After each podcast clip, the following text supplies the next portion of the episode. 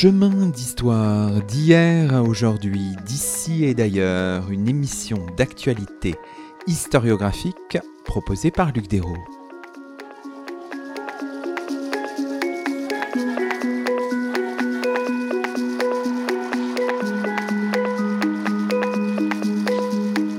Bonjour à toutes et à tous, c'est le 123e numéro de nos chemins d'histoire, le troisième de la quatrième saison, et nous avons la joie d'accueillir à notre micro Jean-Fabien Spitz. Bonjour à vous. Bonjour. Jean-Fabien Spitz, vous êtes professeur émérite de philosophie politique à l'université Paris Panthéon-Sorbonne et vous venez de faire paraître chez Gallimard dans la collection NRF Essai un ouvrage intitulé La République, quelle valeur Essai sur un nouvel intégrisme politique.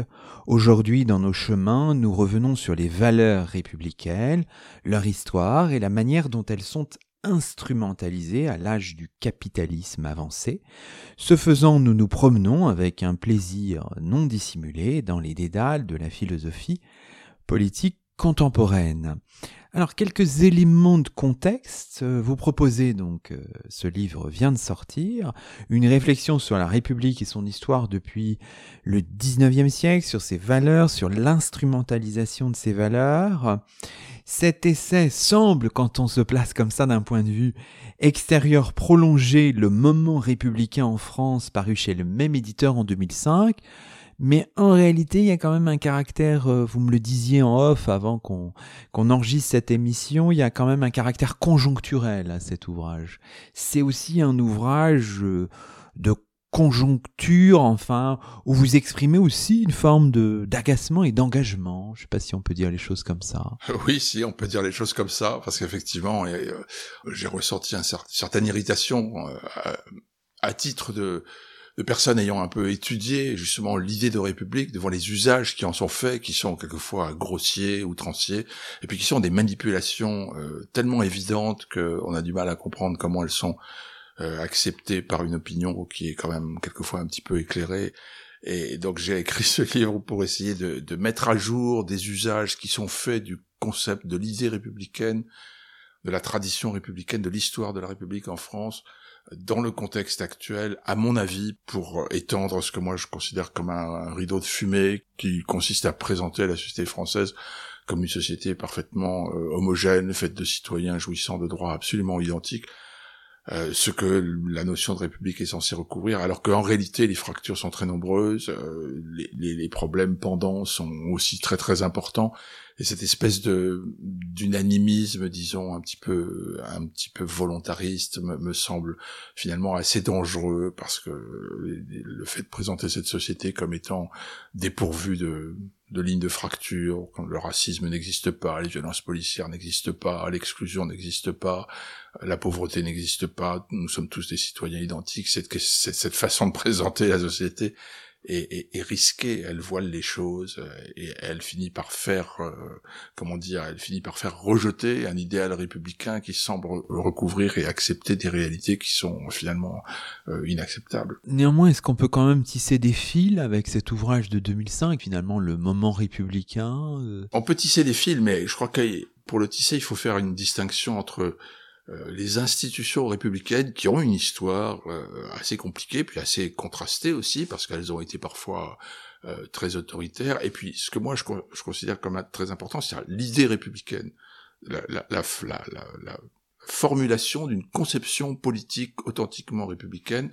Et ce qui m'intéresse, ou ce que, ce que j'aimerais essayer de faire, ou de contribuer à faire, c'est d'essayer de comprendre comment cette théorie républicaine se définit et qu'est-ce qu'elle peut nous apporter aujourd'hui en tenant compte évidemment de sa généalogie et de son histoire, c'est-à-dire en étudiant la façon dont elle s'est formulée, la façon dont elle entretient des rapports complexes avec une certaine forme de libéralisme, avec l'évolution du libéralisme, avec l'état actuel de ce que l'on appelle libéralisme. C'est ça qui m'intéresse le plus pour essayer de faire fonctionner cette théorie politique républicaine comme à une matrice critique vis-à-vis -vis de l'état de la société, des inégalités qui y prolifèrent, euh, des problèmes que ça suscite, et puis d'essayer justement de, s'en servir pour euh, pour mobiliser une opinion et, et, et la, réorienter vers des idéaux progressistes au lieu de la laisser dériver vers des idéaux identitaires et, et conservateurs, qui sont qui sont stériles et absolument qui sont une impasse. On a l'impression, alors c'est frappant quand on vous lit, que s'exprime à la fois le, le, philosophe du politique, mais aussi le citoyen. Vous, même dans la, la façon dont vous écrivez, dans votre écriture même, dans les mots que vous utilisez, il y a euh, des formes d'engagement qui sont nettes, enfin qui sont visibles. Oui, alors je conteste un peu la notion d'engagement, parce que je, je, crois que si on discute de, de théorie, de concept, si l'on oppose par exemple une forme de libéralisme que moi j'appelle néolibéralisme ou libertarianisme, qui est la façon dont évoluent aujourd'hui euh, les idées libérales, si on oppose ça à une idée républicaine, alors on a une, une discussion, un débat. Il ne s'agit pas de savoir ce que l'on préfère, il s'agit de savoir laquelle de ces deux théories est cohérente, laquelle de ces deux théories est l'héritière légitime des idées fondatrices du libéralisme au XVIIIe. Donc c'est pas un engagement en faveur d'une théorie, c'est une argumentation en faveur d'une version qui est cohérente alors que sa concurrente ne l'est pas. Donc euh, évidemment c'est un engagement parce qu'on est engagé envers ce que l'on considère comme une vérité, mais c'est pas un engagement politique, c'est un engagement théorique en faveur d'une théorie que je considère comme cohérente et comme exclusivement cohérente aux dépens d'une autre qui comporte des contradictions. C'est pour ça que quand j'ai écrit un certain nombre de passages dans ce livre pour essayer d'établir que la manière dont l'ultralibéralisme ou le néolibéralisme actuel comprend les concepts de liberté et d'égalité est contradictoire. Je comprends tout à fait. Moi, je, revenais plutôt sur le votre écriture même, où on sent poindre des formes d'agacement, où il y a un vocabulaire qui a parfois qui est un peu dur enfin face à justement euh, voilà ceux que vous euh, vous dénoncez etc le, le, vocabulaire les mots que vous utilisez j'imagine à dessein oui, oui, bien sont choisis avec une certaine forme de comment dirais-je de oui c'est assez offensif oui et ça, vous, vous voilà, vous l'assumez. Oui, je l'assume pleinement. Je pense que je pense que c'est nécessaire de. Je pense que c'est nécessaire aussi lorsque l'on considère que des idées sont à la fois euh, erronées, incohérentes et aussi dangereuses parce qu'elles font le lit de réalités politiques euh, fort peu agréables. Alors, euh, il faut il faut effectivement adopter à leur égard un ton offensif. Il faut les dénoncer. Essayons de comprendre la place de cet ouvrage dans votre bibliographie, enfin plus généralement, parce qu'il y a aussi des connexions avec tout le travail que vous avez fait sur la liberté politique. Hein, je pense à un, des titres, un de vos ouvrages peut-être euh, les plus importants, je ne sais pas, La liberté politique, essai de généalogie conceptuelle, que vous aviez publié en 1995 au PUF et toute la réflexion qui se déploie, si je comprends bien, enfin je ne connais pas parfaitement votre œuvre, mais sur plusieurs décennies sur l'œuvre de John Locke, entre autres, mais notamment je crois que vous l'avez édité aussi, enfin c'est un certain nombre de d'ouvrages de, John Locke. Là aussi, dans cet ouvrage, il y a euh, un fil aussi. Concernant concernant John Locke, bon c'est un philosophe qui a euh, comment dire, une historiographie très spécifique. Il a été présenté comme euh, un apologiste du marché, un apologiste des, rapports de production capitaliste. Il y a des ouvrages très très célèbres de Macpherson qui datent maintenant des années 60 du XXe siècle. Alors depuis, euh, disons 30, 35 ans, même un peu plus maintenant, disons, l'historiographie de l'œuvre de Locke, les, ouvrages qui lui sont consacrés ont profondément renouvelé et profondément modifié cette version de Locke où on s'aperçoit maintenant que c'est absolument pas un, apologiste d'une propriété absolue, ni d'un régime de capitalisme possessif euh, intégral, absolument pas. Il y a des textes de Locke où il montre très très clairement que l'appropriation de la nature est limitée par la nécessité que l'ensemble des besoins essentiels des membres de la communauté soient pourvus. C'est-à-dire la propriété est essentiellement limitée. Elle a une fonction tout à fait clair, qui est d'assurer la protection et la préservation des individus appartenant à l'espèce humaine, pour l'élargir à d'autres espèces, mais une propriété qui entrerait en contradiction avec les besoins de préservation d'autres individus que celui qui réalise l'appropriation serait contradictoire. Et ça, c'est quelque chose de très important parce que ça a été redécouvert chez Locke, c'est redécouvert aussi chez d'autres classiques du libéralisme. J'ai écrit récemment un ouvrage sur Grotius qui essaie de montrer ça. Il y a une théorie de la propriété où il montre que le droit de propriété cède en cas de nécessité, il disparaît et les choses redeviennent communes. Et ça, c'est une théorie qui avait cours au XVIIe siècle, que Locke lui-même a reprise et, transformée.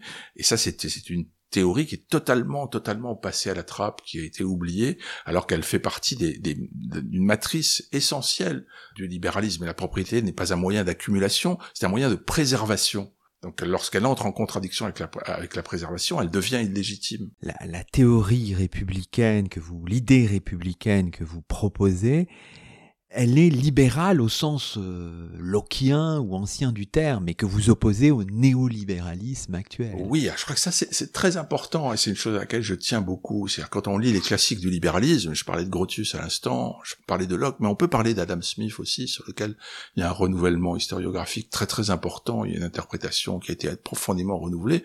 On comprend que la façon dont ces gens raisonnaient consistait à dire nous voulons mettre un terme à une forme de société qui comporte des rapports de domination et de pouvoir grâce à des droits différenciés grâce à des privilèges, grâce à des monopoles, grâce à des droits euh, spécifiques appartenant à telle ou telle catégorie. Et donc ces gens ont compris le marché comme un instrument de libération. Lorsque nous sommes sur un marché, il n'y a pas de droit différencié, je peux m'adresser à n'importe qui, je ne suis pas contraint de m'adresser à un maître, je ne suis pas lié par des obligations qui sont celles des compagnons d'un ordre quelconque ou d'une confrérie ou d'une corporation, et c'est ça qui leur apparaissait comme le plus important dans le marché, non pas le fait que le marché a l'aptitude à généraliser la richesse, mais à libérer les individus, à les rendre libres. Et donc, le projet libéral initial, c'est un projet qui consiste à euh, affranchir les individus des rapports de domination à la fois publics et privés. La domination publique étant le relais de la domination privée, l'appuyant aussi, le maître euh, vis-à-vis de ses serviteurs, le maître compagnon vis-à-vis des compagnons qui dépendent de lui, des systèmes d'interdiction qui interdisent de travailler ici ou là parce que l'on appartient à une corporation. C'est tout ce système qui a été perçu comme antinomique avec la franchise des individus, avec ce que les républicains contemporains ont appelé la non-domination, le fait de ne pas dépendre de la volonté arbitraire d'une personne autre que nous-mêmes. Et c'est ça qui a animé le libéralisme initial. Et quand, quand on lit correctement Adam Smith, c'est ça qu'il dit. Son éloge du marché n'a rien à voir avec l'éloge euh, que l'on entend aujourd'hui, c'est-à-dire le marché comme euh, instrument de, de, libération des forces productives ou de, de libération d'une production de richesse illimitée. C'est d'abord un instrument de libération des individus. Alors le problème, c'est que historiquement, le marché se transforme, euh, les inégalités s'enclenchent, la richesse se concentre, et ce qui était un instrument de libération devient un instrument d'oppression, d'exploitation. Et c'est ça qui est intéressant, c'est une catégorie historique, bien sûr. Alors que chez les apologistes du néolibéralisme, cette catégorie de marché est déshistorisée, ce qui est catastrophique.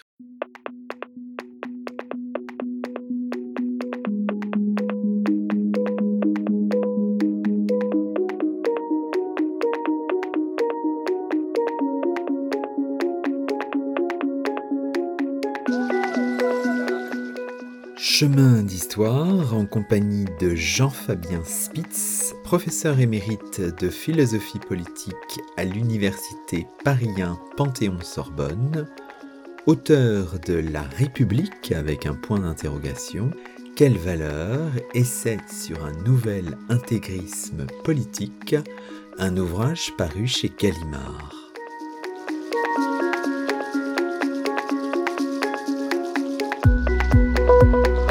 Thank you.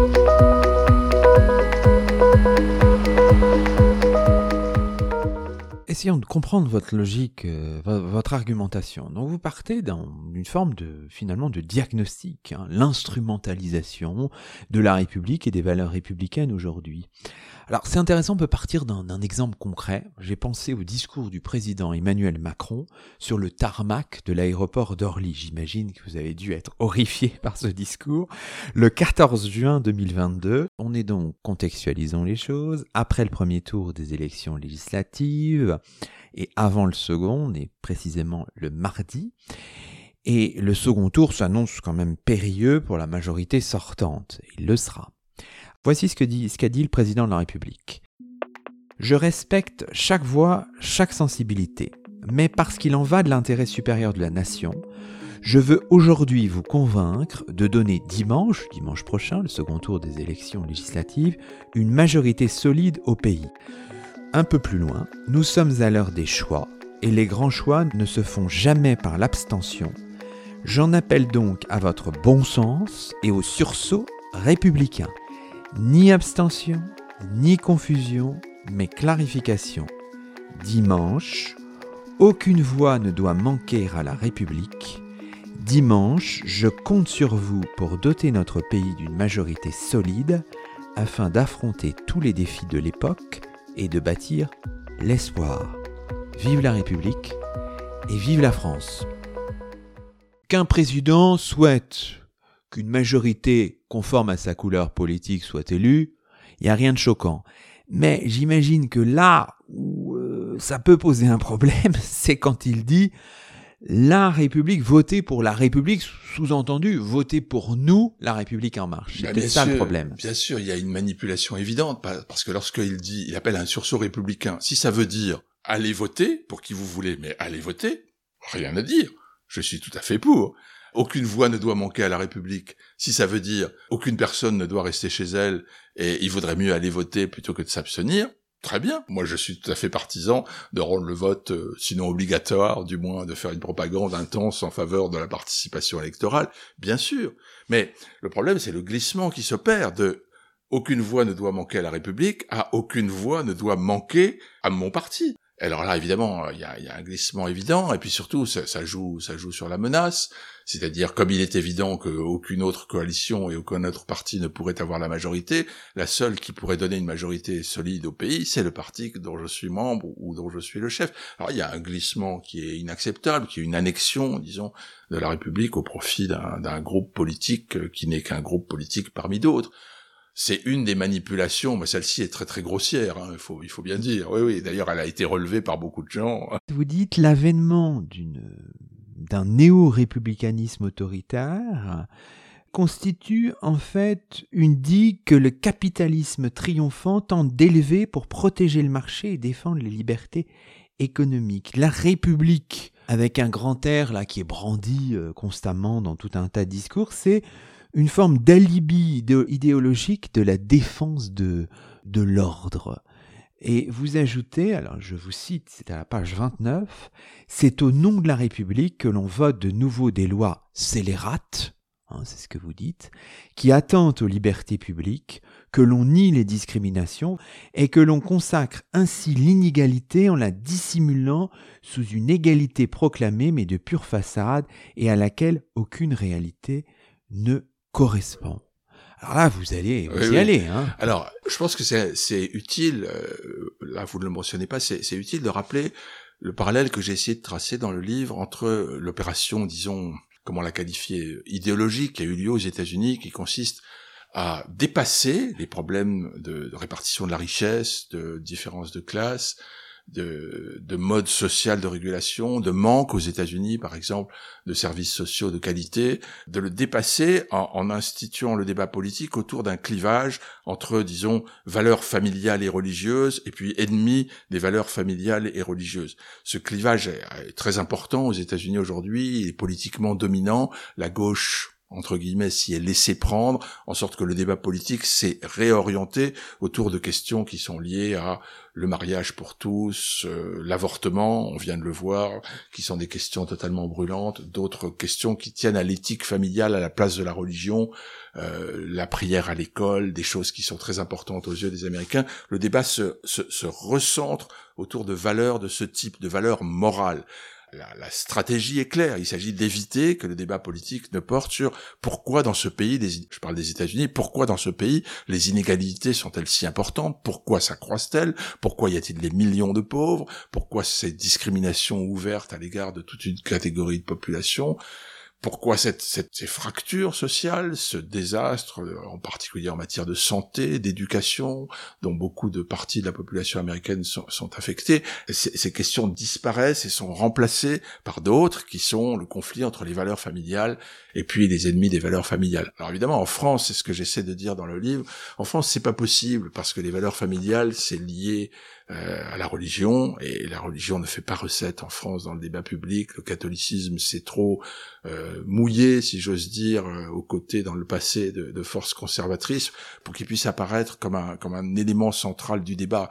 On, on, ne réorganisera pas en France, malgré les tentatives de certains, je parle de Sarkozy à un moment, on ne réorganisera pas le débat autour des valeurs familiales et de ceux qui s'y opposent. Donc il faut trouver, comment dire, un autre idéologème, et cet idéologème qui sert à regrouper euh, le débat politique sur des lignes qui ne sont pas celles de la répartition de la richesse, de la croissance des inégalités, ce, ce mode, de, ce, cet idéologème que l'on a choisi, que certains ont choisi, que les conservateurs ont choisi, c'est celui de la République. Ça consiste à développer une théorie, qui est en fait une théorie euh, imaginaire sur laquelle nous sommes un peuple sans couture, uni, de citoyens qui ont tous les mêmes droits, et, ce discours-là sert à, masquer la réalité des discriminations, la réalité des inégalités, la réalité d'une évolution de cette société vers euh, vers une pauvreté croissante, vers la destruction des emplois dignes de ce nom, en direction d'un salariat qui est totalement précarisé et qui est éclaté. Bon, on, on dissimule ceci derrière justement la mise en avant permanente de cette idée. Le vrai ennemi c'est le vrai conflit c'est pas celui qui oppose les riches et les pauvres c'est pas celui qui euh, oppose les profiteurs. Aujourd'hui on en parle à ceux qui euh, subissent les effets de ce mode de régulation néolibéral. Le vrai conflit c'est c'est c'est le conflit entre la République et l'islam. Et à mon avis c'est une dissimulation. Je dis pas que euh, ce conflit n'existe pas du tout. Il a des aspects très importants mais c'est pas le conflit principal. Pour vous c'est c'est un leurre.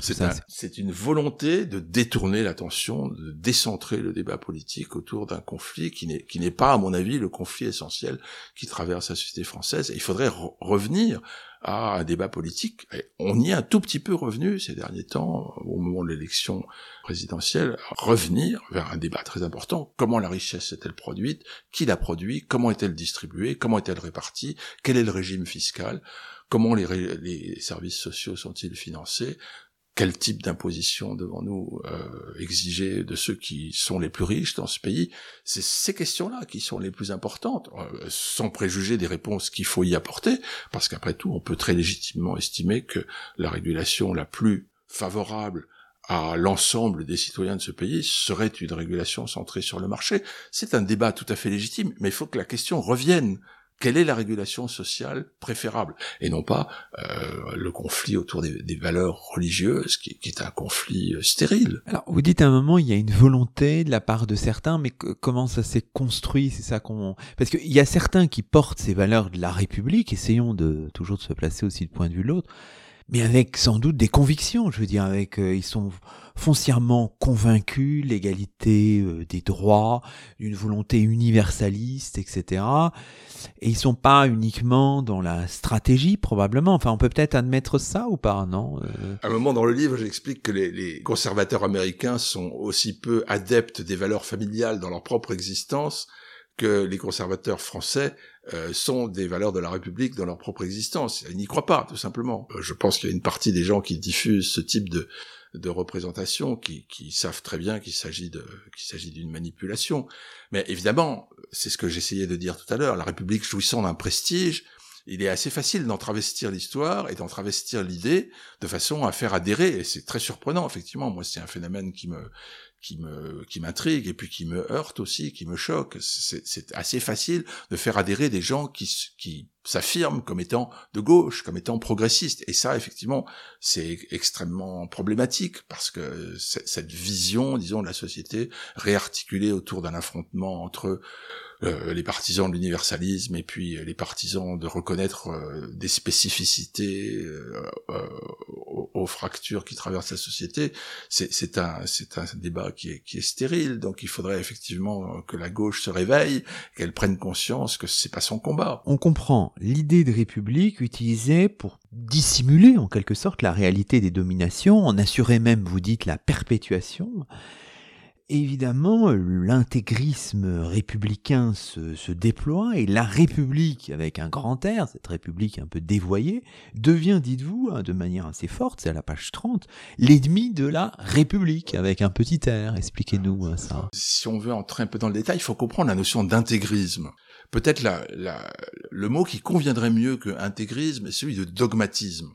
C'est-à-dire, moi je comprends tout à fait bien que au moment de la Révolution française et sans doute aussi dans la première moitié du XIXe siècle, l'idée d'un universalisme, c'est-à-dire l'idée sur laquelle il n'y a pas de différence de droit entre les individus, il n'y a pas de différence non plus de position sociale, les positions sont interchangeables, chacun pourrait en théorie s'élever au-dessus de la condition initiale dans laquelle il est né, cette idée avait du sens. Dans une société où effectivement les inégalités sont relativement peu importantes, où l'on a déconstruit la très grande propriété nobiliaire, où l'on a déconstruit aussi les privilèges qui appartenaient à la noblesse. Le capitalisme naissant n'est pas un capitalisme qui est capable comment dire, dans la société civile, de produire des oppressions notables. Mais les choses changent au XIXe siècle. Ce qui était un moyen de progrès au XVIIIe siècle devient, ce que je disais tout à l'heure, un, moyen d'oppression. C'est-à-dire le, fait de proclamer que nous sommes tous égaux, que nous avons tous les mêmes droits. Pendant longtemps, par exemple, c'est au nom d'un idéal de ce genre que l'on a refusé aux syndicats le droit d'agir en tant que collectif à l'intérieur d'une entreprise, que l'on a refusé à la classe ouvrière le droit d'avoir des organisations qui permettent de négocier collectivement. C'est la loi Le Chapelier Hein. pas de corporation, donc pas de syndicat, pas d'action collective. Et ça, ça a duré jusque, jusque, jusque dans les années 1880, jusqu'à ce que euh, la poussée de la classe ouvrière fasse reconnaître que il fallait à la classe ouvrière, en raison de la situation particulière qui était la sienne, face à une puissance privée qui, qui se concentre, qui devient euh, beaucoup plus importante qu'elle ne l'était, il faut des instruments spécifiques. Il faut le droit d'agir collectivement, il faut le droit de former des associations ouvrières, il faut le droit de former des associations qui pourvoient euh, aux retraites ouvrières, et c'est comme ça qu'un droit spécifiquement du travail s'est enclenché. Je cite un moment dans le livre, un moment très important dans les années 1890, qui est la loi sur les accidents du travail. Parce que la loi sur les accidents du travail, c'est une loi qui rompt profondément avec ce qui était la logique, disons, de l'égalité des droits et du principe de responsabilité. Vous causez un accident dans l'entreprise, vous êtes responsable, vous assumez les conséquences, c'est la loi, c'est le code civil, jusqu'à ce qu'on dise, non, c'est pas aussi simple, car la responsabilité des accidents, elle incombe pas à ceux qui travaillent dans l'entreprise, mais à la forme de l'organisation industrielle. Et donc, il serait assez logique que tous ceux qui profitent de cette forme d'organisation industrielle, à commencer par le patronat, contribue à indemniser les victimes d'accidents du travail. Surtout si on prouve que les accidents du travail ne sont pas la conséquence de la négligence des travailleurs à l'intérieur de l'usine, parce qu'on a prouvé, c'est pas la première sociologie qui a établi ça, que 90% des accidents se produisent dans la dernière heure de travail. C'est donc la fatigue, pas la négligence, qui est responsable. Et à ce moment-là, on se dit, bah, c'est injuste de faire assumer à celui qui est cause, entre guillemets, de l'accident, les conséquences de cet accident la cause, elle est sociale, elle est, c'est l'organisation sociale qui est la cause des accidents, et, par conséquent, c'est à la société tout entière euh, d'assumer euh, la responsabilité des accidents. Et donc, on, a fait une loi qui dit, bah, c'est au patron d'assumer la conséquence des accidents qui se produisent dans son entreprise. Et le patron, qu'est-ce qu'il fait? Bah, Il répercute le prix qu'il doit supporter du fait des accidents qui se produisent dans son entreprise, dans les produits qu'il vend à la société tout entière, paye pour des accidents du travail qui sont liés à une organisation. Et là, on rompt avec une, une représentation purement individualiste, fondée sur la notion de responsabilité individuelle, qui a été celle de la Révolution française, du Code civil, dont on voit bien que c'est inadapté à une société industrielle. Et le droit du travail, c'est répandu, c'est développé à partir d'une prémisse qui était tout à fait claire à propos de la question des accidents du travail. Revenons peut-être aux manifestations de l'intégrisme républicain au XXe siècle et puis encore aujourd'hui. Alors vous insistez sur le renforcement des moyens de surveillance et de répression. Là, on l'a vu par euh, une série de lois hein, depuis une quinzaine d'années hein, maintenant sur la sécurité, même un peu plus. Et puis il y a aussi, alors on peut développer ce point-là parce qu'il est vraiment intéressant, euh, ce que vous appelez avec d'autres la falsification de la laïcité. Hein on est passé d'un principe de liberté à un principe d'autorité, dites-vous, euh, et avec un fort glissement ces, dernières années, une nouvelle laïcité qui prétend étendre la neutralité et l'abstention de toute manifestation religieuse à des domaines de la vie sociale pourtant indemnes de toute puissance publique de contrainte et où devrait prévaloir le principe de liberté. Là, on imagine que vous faites référence aux lois de 2004 sur le port du voile à l'école et de 2010 sur euh, le voile intégral. Vous considérez que ces, deux lois ne sont pas euh, dans l'esprit de la laïcité 1905 Alors, dès 2004, j'avais écrit dans Le Monde un article qui s'appelait Voile au lycée, non à l'intolérance. Et je pense que sur ce chapitre, il faut éviter de finasser et rappeler des vérités absolument élémentaires. La notion de tolérance religieuse, dont la loi de 1905 s'inspire, elle a été inventée au XVIIe siècle par Locke et par Pierre Bayle. Cette notion de tolérance, elle dit une chose très claire. Vous croyez ce que vous voulez. Je ne peux pas de toute façon, moi, qui manipule un pouvoir de contrainte politique, vous contraindre à ne pas croire ce que vous croyez ou à ne pas penser ce que vous pensez. C'est impossible. On ne change pas les idées des individus grâce à des moyens de contrainte. Ce n'est pas possible. Donc la seule chose que l'État peut faire, c'est non pas surveiller les croyances, car ce n'est pas son domaine. Et là, il y a une très longue histoire qui remonte au XIIIe ou XIVe siècle, qui montre que la tâche de l'État ne peut pas être de manipuler les croyances. Ce que vous pouvez faire, vous, l'État, c'est surveiller les conduites. Et dans un État qui s'affirme un État fondé sur la notion de liberté, il y a deux types de conduites. Celles qui sont innocentes, c'est-à-dire qui ne portent pas atteinte à ce que Locke appelle les intérêts civils des tiers, leur vie, leur liberté, leur propriété. C'est-à-dire que ça ne cause aucun tort objectif à un individu autre que celui qui agit, qui peut se causer des torts à lui-même, mais ça c'est son problème. Et il y a des conduites qui causent un tort objectif aux autres. Celles-ci sont le ressort de la loi et l'État a non seulement le droit mais le devoir de les interdire. Mais en ce qui concerne les conduites qui sont innocentes, c'est-à-dire qui ne portent pas atteinte aux intérêts civils des tiers, elles sont libres. Les croyances sont libres, le culte est libre.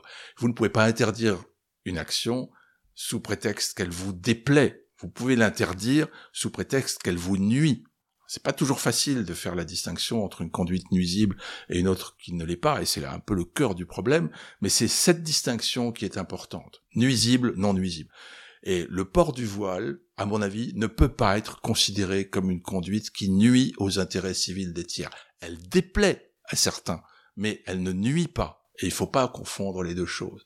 Je peux aussi dire que je n'aime pas beaucoup voir dans la rue des femmes qui portent le voile. C'est un signe de quelque chose qui est pas très agréable à voir, de réalités qui sont peut-être dérangeantes, mais ça ne me nuit pas. C'est ça l'essentiel. Une loi qui interdit un comportement qui n'est pas nuisible aux intérêts des tiers n'est pas une loi de liberté. Même si la loi, en l'occurrence la loi de 2004, concerne des mineurs. C'est pas un argument pour vous le fait qu'ils soient peut-être plus sensibles à des formes de prosélytisme parce qu'ils sont jeunes, qu'ils sont en réflexion, etc. Ça ne constitue pas un argument. Si on va dans ce sens, moi, je considère, par exemple, que euh, l'action d'un certain nombre de grandes marques commerciales qui imposent à des esprits très jeunes de porter un certain type de vêtements, d'acheter un certain type de sac, de se faire une coiffure d'un certain genre ou de porter des pantalons d'un certain genre, c'est aussi une forme d'emprise qui est aussi condamnable et qui, si on va un peu plus loin, est, peut-être euh, extrêmement grave parce qu'elle porte atteinte au portefeuille des parents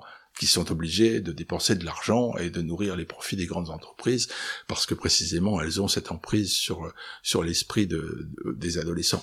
Donc la, la notion de d'emprise appliquée à des adolescents doit être manipulée avec beaucoup beaucoup de prudence parce que beaucoup de choses pourraient être décrites comme des emprises.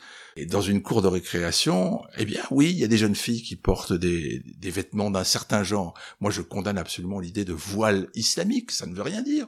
C'est un foulard qu'on porte sur la tête. Un voile islamique, un voile n'est pas islamique. Une croyance peut être islamique, mais un voile n'est pas islamique. Elle illustre une croyance. Mais alors on entre euh, dans des détails qui sont qui sont infinis. Et je pense que c'est une atteinte, c'est une atteinte à la liberté. Et par ailleurs, c'est quelque chose d'extrêmement contre-productif. Quant à la loi de 2010, rappelons que c'est euh, l'interdiction du, du voile intégrale. Là, pour des raisons aussi même de bon sens, de reconnaissance, c'est-à-dire on ne peut pas identifier les gens. Les raisons de sécurité sont primordiales. Donc là, dans toutes les circonstances où vous avez besoin de vous assurer de l'identité d'une personne, par exemple au passage euh, dans un aéroport ou ailleurs, ou dans un train, si euh, vous avez une carte qui dit que vous avez moins de 26 ans, le contrôleur est, tout à fait habilité à vous demander à voir votre visage, parce que si vous avez le visage d'une femme de 70 ans, il y a un problème. Bon, donc euh, dans toutes ces circonstances, c'est parfait légitime de demander à quelqu'un de ne pas porter un voile qui lui permet de dissimuler son identité. Il y a d'ailleurs eu un cas absolument fameux euh, il y a quelques années d'un criminel notoire qui s'est échappé et puis qui, qui s'est évadé puis qui s'est dissimulé sous un voile en se faisant passer pour une femme. Donc c'est tout à fait c'est tout à fait clair que les raisons de sécurité peuvent l'exiger. Mais ce sont, ce sont des raisons de sécurité. Ce n'est pas parce que ce vêtement a une signification religieuse que dans certains cas il peut être interdit. Ce que, ce que je conteste, c'est le fait que l'État puisse scruter les intentions Il n'a pas à scruter les intentions. Alors, dans toute cette réflexion sur la nouvelle laïcité, hein, vous, vous citez pas mal les, les auteurs d'un livre qui a l'air très stimulant, Stéphanie Hennette Vaucher et Vincent Valentin, L'affaire Babylou ou La nouvelle laïcité, paru en 2014, qui développent notamment le concept d'ordre public immatériel. Est-ce que vous pourriez nous expliquer Alors, ça? Alors, ça, évidemment, ça demanderait une analyse très, très poussée, mais on comprend bien qu'en droit, l'autorisation, le droit, si on veut que l'État a d'utiliser son pouvoir de contrainte et de des comportements, touche tous les comportements qui sont des atteintes à l'ordre public. On comprend bien ce que c'est, c'est-à-dire si euh, vous créez un trouble dans un dans un lieu public, vous criez, vous faites un bruit excessif, vous gênez la circulation, c'est un trouble à l'ordre public et l'État a le droit de le réprimer. Ça, semble parfaitement logique, car ce comportement porte atteinte une nouvelle fois aux intérêts civils des tiers, empêche les autres de circuler, ou les empêche de dormir. Enfin, on comprend très bien ce que signifie le trouble à l'ordre public. Le trouble à l'ordre public immatériel, c'est une notion qui est totalement impalpable. Qu'est-ce que c'est qu'un ordre public immatériel? C'est un ensemble de croyances partagées? Mais moi j'avais cru comprendre qu'une démocratie, à plus forte raison une république, c'est un ensemble d'individus qui ne partagent pas les mêmes croyances. C'est une coexistence. Donc il ne peut pas y avoir d'ordre public immatériel. Et donc cette notion est profondément contraire alors au libéralisme et contraire à l'idée de république. Dans certains cas, euh, on comprend bien par exemple que euh, l'État pourrait intervenir sur par exemple la régulation de la pornographie, sur la régulation d'un certain nombre de comportements qui touchent aux mœurs lorsqu'ils sont publiquement euh, affichés, ça pourrait confiner à l'ordre public immatériel. Mais c'est une dérive très très dangereuse, et vous connaissez cette idée, cette fameuse affaire de Morsan-sur-Orge, euh, le lancer de nains. On invoque l'idée de dignité humaine, et, et l'on dit ah, c'est un comportement contraire à la dignité que de pratiquer le, lancement de nains dans une, dans une réunion festive, alors même que la victime est parfaitement consentante et qu'elle elle, elle, gagnait sa vie de cette façon-là. Bon, ce qui est problématique, la notion de dignité est, extensible à l'infini. C'est une notion qui en droit euh, devrait être régulée d'une façon un peu plus attentive. Donc la notion d'ordre public immatériel, finalement, conduit à dire, c'est-à-dire des propos qu'on entend régulièrement dans la bouche de membres du gouvernement, qu'un certain nombre de comportements et de croyances portent atteinte au vivre ensemble, c'est-à-dire au fond sont dissidents. Mais à ce moment-là, on peut réprimer toute forme de dissidence. C'est quelque chose de, très préoccupant. Disons qu'on peut s'interroger aussi euh, comment faire face au, au terrorisme, à l'islamisme? Il y a des forces quand même destructrices. Il y a des gens, et puis on a vu ces attentats 2015 à Paris en janvier, en novembre, les attentats Nice il y a des gens qui sont prêts à, détruire, c'est ça. Est-ce que la République, euh, dans tous les sens qu'on peut lui, lui donner, il faut qu'elle qu'elle agisse contre ça et comment comment agir? Il y a des réseaux criminels. Il y a des réseaux criminels qui s'occupent de trafiquer de la drogue, des réseaux criminels qui pillent des banques, ça ne se fait plus beaucoup, mais enfin bon, euh, il y a des réseaux criminels de toute nature. Il y a des réseaux criminels qui projettent et réalisent des actes qui sont contraires aux intérêts civils des tiers, que l'on appelle du terrorisme. Ça, il faut le réprimer, il faut le surveiller et le réprimer. Les gens qui commettent des actes. Mais le fait qui est préoccupant, c'est de confondre l'islam et l'islamisme, le musulman et le terroriste. Il y a des groupements, des groupes qui sont prêts à des actions violentes. Ça tombe sous le coup de la loi, c'est réprimé, c'est tout à fait normal, il faut absolument le faire, il faut préserver la vie des citoyens, c'est évident, mais il faut éviter de faire ce glissement entre terrorisme et islam. Ce sont deux choses complètement différentes. Il y a en France des millions de gens qui sont musulmans et qui sont des citoyens parfaitement respectueux de la loi. Il faudrait peut-être pas l'oublier. Et surtout, je pense que l'idée républicaine repose sur le fait que nous, tous, moi, vous, tout le monde dans ce pays, est porteur d'identités différentes. Je suis français, mais j'ai peut-être aussi une croyance religieuse, mais j'appartiens peut-être à une société de cueilleurs de champignons qui me définit, et ainsi de suite. Nous avons des identités multiples. Il ne faut pas méconnaître ça et enfermer les individus dans une identité qui serait exclusive de tout autre. Il y a des gens qui pratiquent une religion qui s'appelle l'islam et qui sont parfaitement intégrés à la société française et qui sont des citoyens parfaitement respectueux des lois. Il faut pas l'oublier.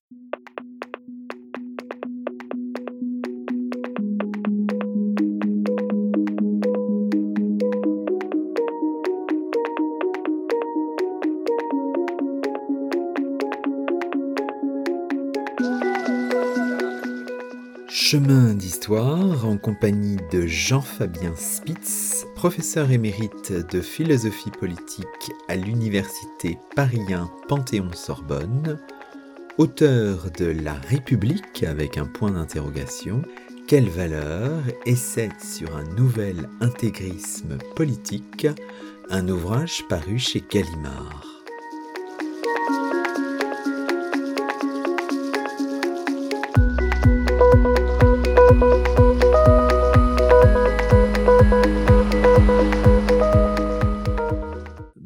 Qui nous reste, essayons de voir euh, comment récupérer, à un moment vous le dites, le sens de l'idée républicaine. C'est la page 39 de votre livre. Et donc pour ça, vous, avez une méthodologie très précise. Hein. Vous revenez sur le républicanisme et son histoire, et vous cherchez à comprendre comment émerge la théorie politique qui repose sur l'idée que l'égalité des droits, l'impartialité des lois, outil indispensable, dites-vous, de dissolution de la société d'ordre, deviennent des réceptacles d'inégalité et de domination nouvelle. Alors vous remontez dans cette espèce de généalogie historique au XVIIIe siècle, évidemment, Jean-Jacques Rousseau, les débats sur les limites à assigner aux droits de propriété pendant la Révolution française. Là, je m'arrête là parce que c'est fascinant. Cet exemple, on le disait tout à l'heure en off, du discours du, du député Armand de la Meuse, le 17 avril 1793, donc on est devant la Convention. L'égalité de droit, je paraphrase un peu ce qu'il dit, sans l'égalité économique et sociale est une contradiction, je le cite, absurde, vous le citez aussi, absurde, dangereuse et immorale. Jouir de l'égalité en droit, mais en être privé dans la vie, est une odieuse injustice. Ça, c'est les formules du 18e qu'on aime, hein, parce que tout est synthétisé oui, Rousseau a cette formule formidable et, dire, et, dit que la liberté sans la justice est une contradiction. La liberté sans la justice, c'est une contradiction. Alors, ce qui est intéressant, c'est que vous, vous revenez dans toute cette généalogie que vous faites hein, sur le, droit de propriété. Ça, c'est quelque chose qui est, qui est pourtant finalement consacré, euh, malgré tous ces débats pendant la Révolution, par le, par le Code civil. Et vous dites néanmoins chemine dans les âges comme ça une conception républicaine, la, vraie république, je sais pas comment dire pour, pour vous, hein, et vous avez un intérêt tout particulier pour la pensée de Louis Blanc, qui affirme, je vous cite encore, la nécessité d'un aggiornamento conceptuel autour des notions de liberté, d'égalité, de propriété léguées par la Révolution française. Il comprend que ces, notions, ces concepts sont pas immuables, quoi. Et ça, c'est son génie, en fait. Je voudrais insister un peu sur le, sur l'idée de propriété. C'est-à-dire, lorsqu'on parle du droit de propriété, qu'on en parle en profane et que on s'intéresse à ce genre de questions d'assez loin, on a l'impression que le droit de propriété, c'est un rapport entre une personne et une chose. Ça, c'est à moi. Cet objet est à moi. Euh, c'est un rapport d'un homme sur une chose. La réalité est tout à fait différente parce que c'est un rapport entre des personnes, le droit de propriété. Si j'affirme cette propriété, si j'affirme un droit de propriété sur une chose, ce que je fais, c'est que je vous interdis d'y toucher. Je vous crée des obligations. Et donc, le droit de propriété ne peut pas être ce que j'appelle en première personne. Je ne peux pas décréter que ceci est à moi sans votre accord. C'est-à-dire si je décrète que l'ensemble des ressources naturelles m'appartiennent et que pour y avoir accès, vous devez servir mes désirs, il y a un problème qui se pose. Hein. Des exemples d'îles désertes de cette nature euh, sont nombreux. Donc il faut revenir à l'idée de ce que c'est qu'un droit de propriété. C'est un droit intersubjectif. Ça crée, pour ceux qui sont exclus, parce que c'est un droit exclusif, c'est un droit d'exclure, ça crée des obligations. Ces obligations sont-elles acceptables par ceux qui ont à les respecter? Alors, dans une société où la propriété était accessible, par exemple aux États-Unis dans la première moitié du 19e siècle, où il suffisait de faire 10 km pour s'approprier de la terre, L'exclusion, je vous exclus de cette parcelle de terre, vous crée des obligations qui sont très légères, car il suffit de se déplacer pour s'approprier une terre à son tour. Mais lorsqu'on atteint l'océan Pacifique, la situation change, car il n'y a plus de, ressources naturelles susceptibles d'être appropriées. Et à ce moment-là, ceux qui sont exclus de la propriété doivent, bénéficier, dans un régime qui serait républicain, de, de substituts, de garanties, de protection contre le type de pression que la propriété leur fait subir. D'où l'idée d'un droit social à un moment, dans, un, arrêt de, de, la Cour suprême des États-Unis qui date de 1970, qui s'appelle Goldberg versus Kelly, qui est un arrêt très très important, le juge constitutionnel a dit une chose très importante. Il dit les personnes qui bénéficient d'allocations de toute nature, sociales, ces personnes peuvent considérer que ces allocations sont une propriété. Et vous ne pouvez pas les en priver sans ce que les Américains appellent une procédure dûment légale, c'est-à-dire un débat contradictoire dans lequel celui qui est privé de son allocation, par exemple, pourrait être entendu. C'est pas une charité, c'est un droit qui autorise et permet la subsistance des individus. Donc vous ne pouvez pas plus l'en priver sans un débat contradictoire et sans une justification que l'État doit fournir, que vous ne pouvez priver une personne d'une propriété matérielle quelconque. Donc le droit de propriété s'étend aussi, alors là pour le coup, à des, à des, comment dire, à des, à des fonctions immatérielles, à des choses qui sont dues, mais qui ne sont pas des choses euh, que l'on peut toucher et prendre dans la main, bien sûr. Et là, le droit de propriété se, se modifie considérablement. Et il, est dans, dans, une société comme la nôtre, il est profondément régulé, il est profondément, profondément limité. Il pourrait et il devrait l'être plus encore limité par des considérations environnementales, par des considérations sociales à l'intérieur d'une entreprise où vous ne faites pas ce que vous voulez. Vous ne pouvez pas non plus, si vous êtes propriétaire d'un restaurant, afficher sur la porte que vous ne voulez pas de personnes de couleur. Vous ne pouvez pas faire ça, bien que le restaurant soit à vous, pour des raisons évidentes. C'est-à-dire que si ce droit de propriété était absolu et inconditionnel, alors on aboutirait à une société de ségrégation raciale. Aux États-Unis, c'est ce qui a été le cas. Par exemple, jusque dans les années 60, avant les Civil Rights Act, vous pouviez inclure dans un contrat de vente le fait que l'acheteur n'a pas le droit de revendre à un noir, pour que le quartier conserve sa, pureté blanche. Ceci est interdit maintenant. Donc c'est une limitation du droit de propriété. Vous ne faites pas ce que vous voulez avec, avec votre appartement. Vous ne le vendez pas à qui vous voulez. S'il y a un acheteur noir qui se présente et qui veut payer le prix, vous devez le lui vendre, même si ça vous plaît pas. Vous insistez là-dessus, vous dites aussi non, toute tentative de limiter les droits, notamment de propriété, ne conduit pas à leur destruction et au règne de l'arbitraire. Ça, c'est l'hypothèse du libertarianisme que vous employez à déconstruire. Hein. Il y a eu un débat absolument passionnant qu'il faudrait rééditer et faire lire, qui est le débat qui a eu lieu en 1848 dans le projet de constitution qui a suivi la révolution de, février 48. Et, certains, Louis Blanc, entre autres, mais, pas seulement, ont proposé d'inscrire dans la constitution le droit au travail c'est-à-dire un droit à obtenir un emploi pas une charité, mais un droit à obtenir un emploi. Et en particulier, le droit d'accéder à des formes de crédit qui seraient gratuits et, qui, par conséquent, permettraient à des gens qui travaillent de fonder une entreprise et puis de procéder à une certaine forme d'accumulation qui leur permettrait d'avoir une, franchise, une indépendance effective. Et lorsque ce, droit au travail a été proposé, alors un certain nombre d'esprits euh, conservateurs, dont, dont, les conservateurs d'aujourd'hui ou les ultralibéraux sont les héritiers, on peut les nommer, l'un s'appelle Léon Fauché, L'autre s'appelle Adolphe Thiers, on le connaît, et qui a écrit un livre formidable sur la propriété, où il explique que si, si vous créez un droit au travail, alors ça veut dire que vous obligez les propriétaires à contribuer, par exemple en consentant un crédit gratuit ou en redistribuant de la richesse en direction de ceux qui sont les exclus de la propriété, vous créez une obligation pour ces propriétaires de se séparer d'une partie de ce qui, leur appartient. Et ça, dit Thiers, c'est contraire au principe de la Révolution française. Et Tocqueville lui-même euh, embraye sur cette idée en disant la Révolution française a voulu l'égalité des droits, pas l'égalité des fortunes. Donc en fait, ça consiste à dire aux non-propriétaires, bah, vous avez le droit de propriété puisque vous pouvez en acquérir. Vous n'avez pas d'argent, ah, c'est malheureux pour vous, mais c'est comme ça. c'est un fait de nature. Vous êtes moins intelligent, vous avez eu moins de chance, mais la tâche de l'État n'est pas de corriger ce genre de choses. Donc ça, c'est un débat absolument passionnant parce que Louis Blanc a répondu en disant, mais attention, euh, vous estimez que la propriété c'est du travail accumulé et que par conséquent l'État n'a pas le droit d'y toucher pour la redistribuer.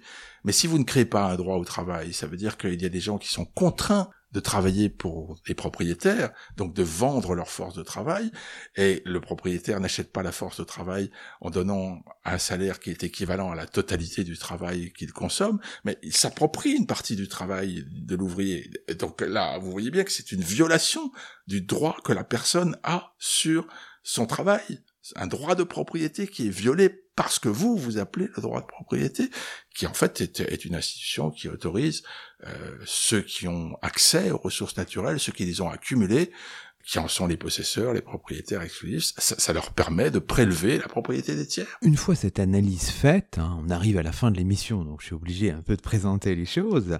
Euh, vous proposez une théorie républicaine, je ne sais pas comment dire, pour aujourd'hui. Hein. Vous appuyez notamment sur les travaux d'Elisabeth Anderson, qui sont assez intéressants. Euh, l'égalité républicaine, je crois qu'elle parle plutôt de l'égalité démocratique. hein vous dégagez une conception finalement des principes, des valeurs républicains, bien éloignée, dites-vous, de toute forme de catéchisme moral ou de cosmopolitisme mou, ou encore d'une forme d'entreprise de police intellectuelle. Donc expliquez-nous, par exemple, pour le cas de l'égalité, comment comment vous concevez les choses là, parce que on a bien compris, euh, voilà ce que vous dénoncez, mais alors comment faire, quoi? C'est ça. Il y a des choses qui sont quand même tout à fait évidentes. Vous, vous êtes un professeur, moi aussi. Je pense que le premier ressort, le, la première assise d'une égalité réelle, c'est une éducation de qualité qui apprend aux gens à avoir un esprit critique, à ne pas succomber aux effets de mode, à ne pas succomber aux effets de la marchandisation, qui rend les individus autonomes qui leur permet de disposer d'instruments intellectuels qui sont des instruments de liberté. Aujourd'hui, cette éducation est très largement sacrifiée. On s'accommode très bien euh, d'une population qui est dépourvue de toute espèce de possibilité de résister aux effets de marchandisation du monde. Donc, l'éducation, c'est le premier moyen de la liberté. L'éducation, notamment prioritaire, on imagine, parce que évidemment, c'est pas pareil dans le dans tel ou tel département. Bien sûr, avec un accent qui devrait être mis de façon massive pour compenser des handicaps qui sont qui sont très difficilement surmontables, qui tiennent à des origines familiales, qui tiennent à des milieux, à des façons de vivre. Qui... On connaît ces problèmes, mais l'éducation, et, c'est la base, disons, de l'autonomie. Condorcet le disait déjà, il n'y a pas d'individu autonome qui soit éduqué. Et Adam Smith le dit lui-même, il, prône une éducation publique, gratuite et obligatoire pour l'ensemble des citoyens. C'est le premier moyen de liberté. Mais il y en a d'autres, bien sûr. L'accès aux soins, un système public de santé est indispensable. Lorsque, euh, comme aux États-Unis, des millions de gens ne peuvent pas se soigner, comment peut-on prétendre qu'il s'agit d'une république, d'un État où les individus ont les moyens de développer leur propre existence. Même chose pour une politique du logement qui devrait être beaucoup plus développée, qui permettrait des gens d'accéder à des logements qui sont décents, à des emplois qui sont décents, à une retraite qui est, qui est décente. J'ai rencontré un agriculteur il y a 15 jours qui me dit, après avoir travaillé jusqu'à 67 ans, il me dit j'ai une retraite de 741 euros. Retrouver la République sociale de Louis Blanc ou de Jean Jaurès, le combat pour une égalité réelle, bien sûr, mais vous savez ce qu'on va vous dire On va dire mais avec quels moyens? Est-ce qu'on a les moyens de faire ça? Est-ce qu'on peut le faire? Mais bien sûr, je cite au début du livre le fait que depuis la fin des années 60, le partage de la valeur ajoutée dans ce pays c'est déplacé. C'est-à-dire là où 75% de la valeur ajoutée produite dans le pays allait au salariat, au travail, maintenant c'est plus que 65%. Calculez ce que représente 10% du revenu national français, 230 milliards à peu près, d'accord? Donc, qui se sont déplacés des revenus du travail à ceux du capital. C'est un déplacement qui n'est pas un fait de nature, qui est voulu par une législation, qui est consciemment mis en œuvre pour des raisons qui sont assez claires. Hein.